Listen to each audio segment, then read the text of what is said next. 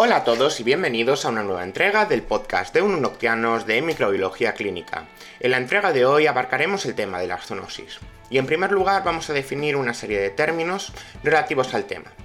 La epizotia sería una enfermedad contagiosa que afectaría a un gran número de animales y que se propagaría con rapidez. Algunas epizotias podrían convertirse en zoonosis, y esto sería que son enfermedades que afectan a animales y podrían ser transmitidas al hombre. ¿Y de qué forma? Pues por contacto directo, por contacto directo con residuos animales, por contaminación de alimentos y agua con residuos animales, por contacto con cueros, pieles y plumas, por contacto eh, eh, con productos de animales infectados o por intervención de vectores artrópodos. ¿Y cuáles son las principales zoonosis de origen bacteriano? Tenemos el carbunco, el provocado por Bacillus anthracis, a brucelosis por especies del género Brucella, a la leptospirosis por Leptospira interrogans, a la borreliosis por Borrelia burgodefri, listeriosis por Listeria monocitogenes, la peste por Yersinia pestis, la turalemia por Francisnella turalensis, la ornitosis por Clamidia pistachi, el tifus marino por Rickettsia cipi y la fiebre Q por Coxiella burnetii. Empezaremos hablando del carbunco, que como hemos dicho, el agente etiológico es el Bacillus antarcis, que fue descubierto por Robert Koch en 1877 y bueno, la primera vacuna fue desarrollada por Pasteur en 1881. Son bacilos gram positivos, largo, largos, con forma de caña de bambú, tienen cápsula, eh, esporulados en cultivos viejos, eh, en posición central o subterminal, eh, no deformante, sería un aerobio estricto, y bueno, tienen determinados determinantes antigénicos, como puede ser el antígeno capsular, el antígeno polisacarídico o la exotoxina proteica. Eh, bueno, eh, la enfermedad se produce eh, por inhalación de esporas, que sería el carbunco pulmonar, que es una forma mortal. Causaría hemorragias internas y edema pulmonar, un fallo multiorgánico y muerte. Y bueno, se usa como arma biológica, aunque ahora mismo evidentemente las armas biológicas están prohibidas.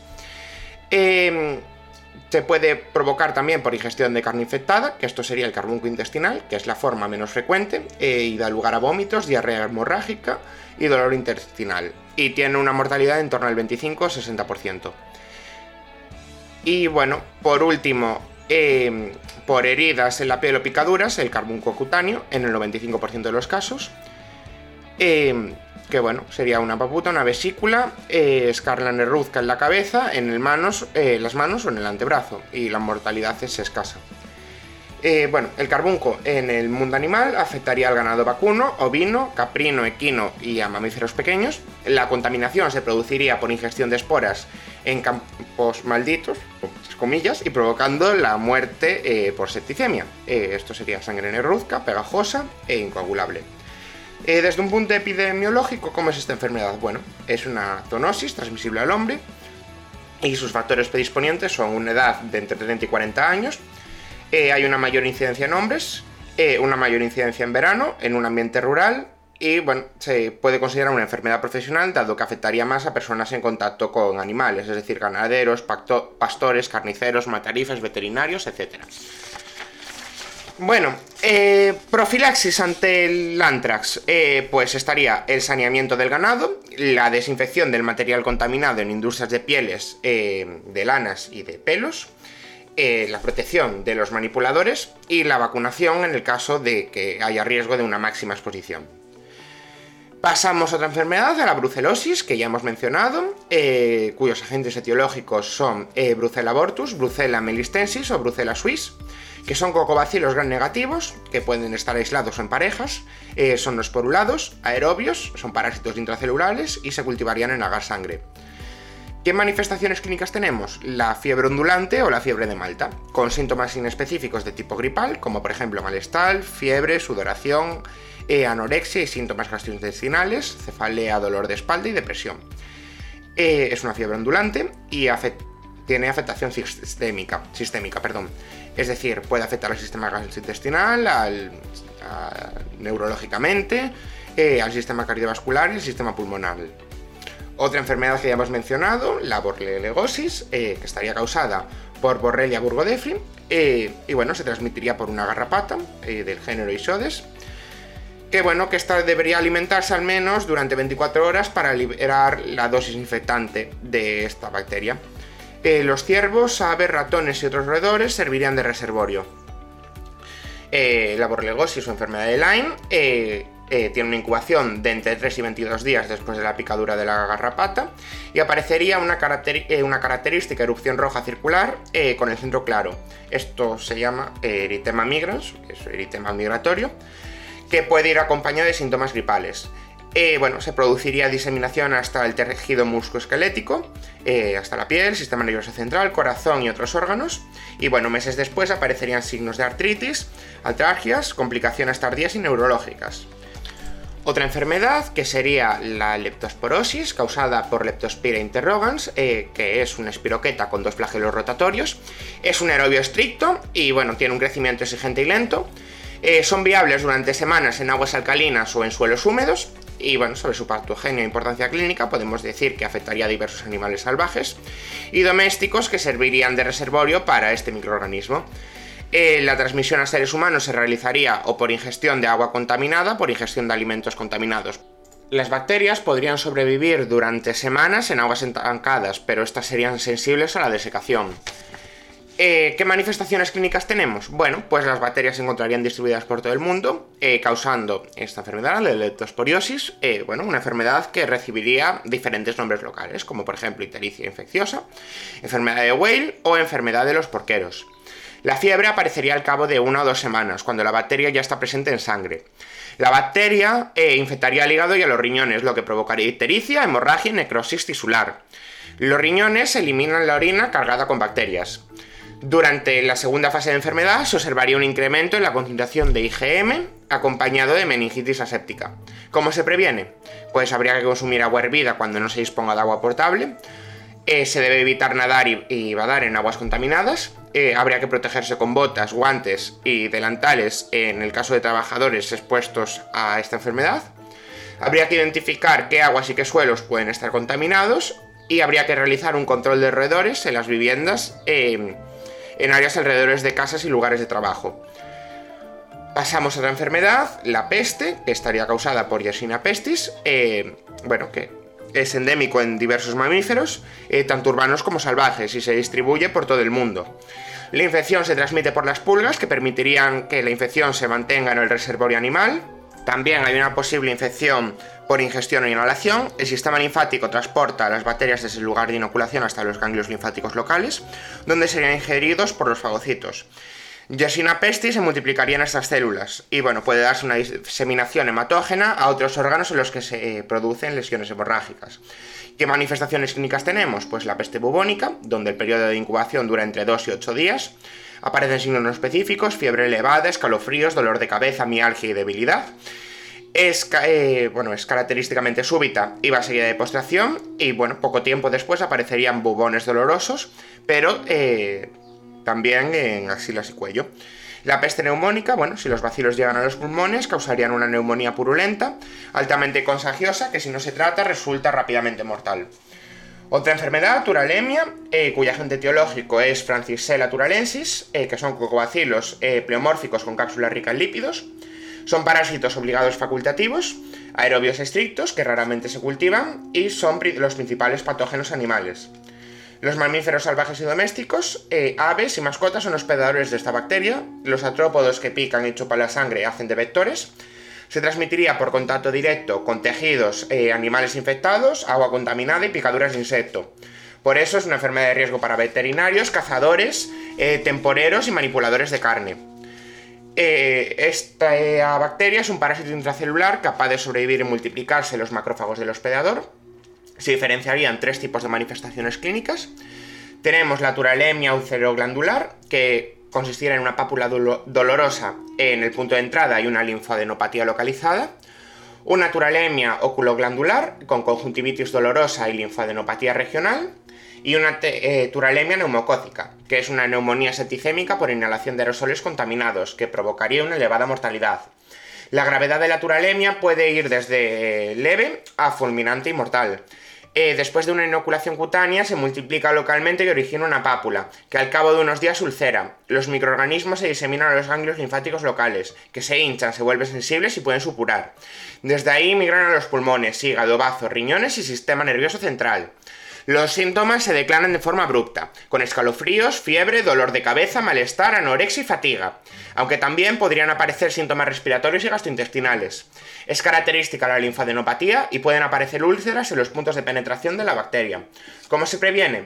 Pues hay que evitar eh, a los insectos vectores y tomar precauciones cuando se manipulan animales salvajes o productos de animales, como por ejemplo pieles. Pasamos otro microorganismo, a clamidia, en este caso clamidia pistachi, que eh, difiere, de las bacterias eh, propias de este género por su tamaño extraordinariamente pequeño y por ser un parásito intracelular estricto, lo que las hacen difíciles de cultivar. Se diferencian dos genes, el, el gene clamidia y el gene clamido, eh, clamidófila. bueno, y su ciclo vital pasa por estas dos formas. cuerpo reticulado, eh, forma respectiva eh, de desarrollo eh, intracelular, no es infeccioso, y cuerpo elemental, forma infecciosa extracelular, inerte metabólicamente y sería infecciosa. ¿Qué manifestaciones clínicas tenemos? Pues la citacosis o la ornitosis, que sería una zoonosis por inhalación de polvo contaminado con secreciones respiratorias, o heces de pájaros infectados, como por ejemplo lobos o periquitos. En humanos infectaría el trato respiratorio y causaría tos seca síntomas gripales e infiltraciones pulmonares, así como una inflamación del hígado y del bazo. ¿Qué factores de riesgo existen? Pues en España, entre el 1% y el 5% de las neumonías se producen por Clamidia pistachi. Están en riesgo los trabajadores de plantas de procesamiento de aves, las personas expuestas a aves domésticas y los veterinarios. La enfermedad sería más grave en niños, embarazadas, ancianos, receptores de trasplantes y pacientes inmunocomprometidos. ¿Cómo se previene y cómo se controla? Pues el control de las infecciones de aves domésticas e importadas mediante clorhidrato de tetraciclina durante 45 días. Hay que evitar el contacto con aves que puedan portar la enfermedad. Eh, no se debe dispersar el contenido de las jaulas cuando se proceda a limpiarlas. Y bueno, habría que aumentar la higiene, ya que Clamidófila pistache es susceptible a casi todos los desinfectantes y detergentes caseros. Otra enfermedad, la risquetiosis, eh, bueno, de la familia Risquetidae hay cuatro géneros de importancia médica. El género Rischettia, el género Coxiella, el género Elcicia y el género Orientia. Eh, producen un conjunto de enfermedades entre las que se encuentra el grupo tifus y la fiebre ensantemática de las montañas rocosas. Su ciclo vital implicaría un reservorio animal eh, humano o un artrópodo vector, de manera que la risquetosis sufre distribuciones geográficas concretas. Patogenia e importancia clínica. Bueno, se transmite a los seres humanos por picadura de un artrópodo de animales infectados. Eh, parasitarían eh, las células endoteliales de los capilares del sistema circulatorio llegaban provocando eh, la, muerte de las células hospedadoras. Esto generaría la formación de trombos en varios órganos, incluida la piel. Los síntomas de la enfermedad se ven a pequeñas hemorragias y alteraciones hemodinámicas. bueno, Aquí habría varias enfermedades que os dejaré eh, tanto en, eh, bueno, seguramente en la descripción de YouTube, eh, una tabla explicándolo todo. bueno, pasamos a la fiebre maculosa de las montañas rocosas, con el género Risketsi, que se presenta en muchos animales, incluidos mamíferos, aves y perros, en zonas endémicas de los Estados Unidos. Se transmitiría por garrapatas del género eh, dermacentor eh, provocaría fiebre elevada, malestar, erupción predominante que se inicia en la palma de las manos y en la planta de los pies y se extiende por todo el cuerpo. La erupción progresa de una forma macular hasta otra petequial o frecuentemente hemorrágica. Afectaría sobre todo a niños y adolescentes, pero se da, mayor mortalidad en mayores de 40 años. Eh, Rickettsia o tifus epidémico eh, bueno, eh, sería transmitida por el piojo humano, el ser humano sería el principal huésped, y el diagnóstico es principalmente clínico, pero el estudio serológico también podría confirmarlo. Eh, está presente en desnutridos con una mortalidad del 60%, provocaría fiebre, cefalea, postración y un exantema que comienza en el tronco, y se extiende a las extremidades. Eh, tipi o el tifus murino endémico, bueno, cuyo reservorio es la rata, ya que se transmite a través de la pulga de la rata, eh, que se denomina Xenospila eh, cheopsis. Y bueno, las riskettsias entrarían al humano a través de heridas por mordeduras o rascaduras. Eh, y se distinguirían de la fiebre hemorrágica de las montañas rocosas por ser una enfermedad urbana que ocurre al final del verano y otoño. Y un exantema desde el tronco hacia las extremidades. Pasamos a la fiebre Q, por Coxiella eh, buroneti, que sería un parásito intracelular muy resistente a la desecación, entre cuyas manifestaciones clínicas eh, que eh, bueno, de esta zoonosis que afecta a vacas, ovejas, cabras y roedores o marsupiales, que se transmitiría al hombre por inhalación, pero no por artrópodos, bueno, pues la infección puede ser inaparente en el rebaño pero afectar en torno al 50-70% de los individuos. El microorganismo sobrevive en el suelo durante meses. La enfermedad afecta a trabajadores expuestos como ganaderos, matarifes, veterinarios o cortadores de lana. La fiebre Q podría aparecer o no con neumonía. Eh, la incubación dura entre 9 y 20 días, con posterior fiebre súbita, escalofríos y cefaleas. Además, provocaría tos seca y alteraría la función hepática. Sin embargo, no se producirán exantemas y bueno, si aparecen complicaciones puede provocar miocarditis, pericarditis y endocarditis y se trataría con tetraciclina. Eh, zoonosis priónicas. Eh, tenemos a la encefalopatía espongiforme bovina o enfermedad de las vacas locas, mal de las vacas locas, donde los priones o proteínas eh, priónicas son agregados supramoleculares, glucoproteínas acelulares, patógenas y transmisibles. Se caracterizan por producir enfermedades que afectarían al sistema nervioso central, denominadas encefalopatías espongiformes transmisibles, o ETT. Y bueno, la enfermedad de las vacas locas se puede transmitir a los seres humanos a través del consumo eh, de partes de animales infectados, sobre todo tejidos nerviosos. Eh, pasamos a zoonosis de origen vírico, donde tenemos eh, las fiebres hemorrágicas virales clásicas, como por ejemplo la fiebre amarilla. bueno, el virus de la fiebre amarilla es un flavivirus que es inyectado en la piel por el mosquito Aedes aegypti. Eh, la persona sufría fiebre, escalofríos, dolor de cabeza, náusea y vómitos. Posteriormente, habría una fuerte ictericia del nombre de la enfermedad. Y bueno, es endémica de América Central, del Sur y de África Central. Los, eh, los mocos serían el reservorio natural del virus y sus signos son la epistaxis y la gingiobarragia, eh, fiebre, mialgias, náuseas, ictericia y puede afectar eh, con insuficiencia hepática o renal con eh, proteinuria. El dengue, que es similar a la fiebre amarilla pero más leve, se transmite también por Aedes aegypti. sus síntomas son fiebre, dolores musculares y articulares intensos. Sería una fiebre que malanta huesos y bueno, habría también erupciones cutáneas. Fiebres hemorrágicas virales emergentes, tenemos el virus Marbung, eh, que está provocada por filariosis, eh, perdón, por filovirus, he dicho, filariosis no, eh, con ARN monocatenario, comenzaría con una leve cefalea y dolores musculares y poco después aparecería fiebre alta. Vómitos de sangre y hemorragias profusas, tanto internas como nasales y oculares.